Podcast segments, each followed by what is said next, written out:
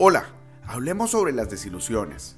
Hoy es 23 de enero y te saluda el pastor Carlos Ballestero desde Ghana, en África. Como todos los días, yo le oro al Señor para que ponga en nosotros un corazón puro y su presencia nunca, nunca se aleje de nosotros. En Isaías 55.2 leemos, ¿Por qué gastáis el dinero en lo que no es pan y vuestro trabajo en lo que no sacia? Hoy te quiero recomendar leer y meditar en Juan 4 del versículo 5 al 42. Mira, te voy a poner un reto.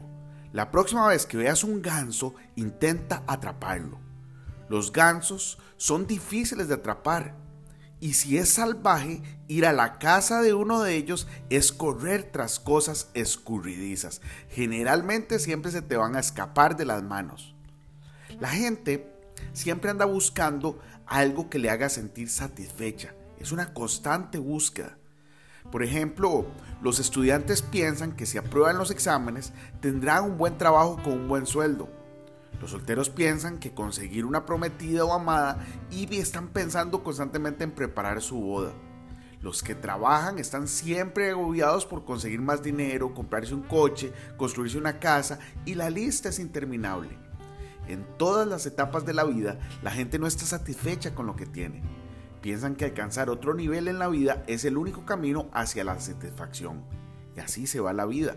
Pero la Biblia nos enseña que las metas de la vida cambian constantemente.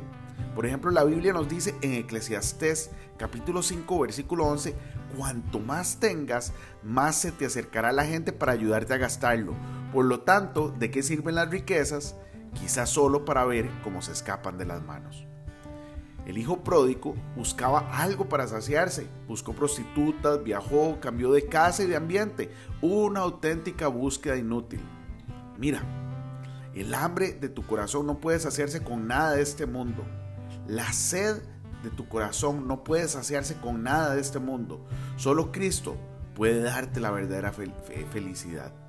Una vez conocí a un homosexual que me dijo que había tenido muchas novias diferentes.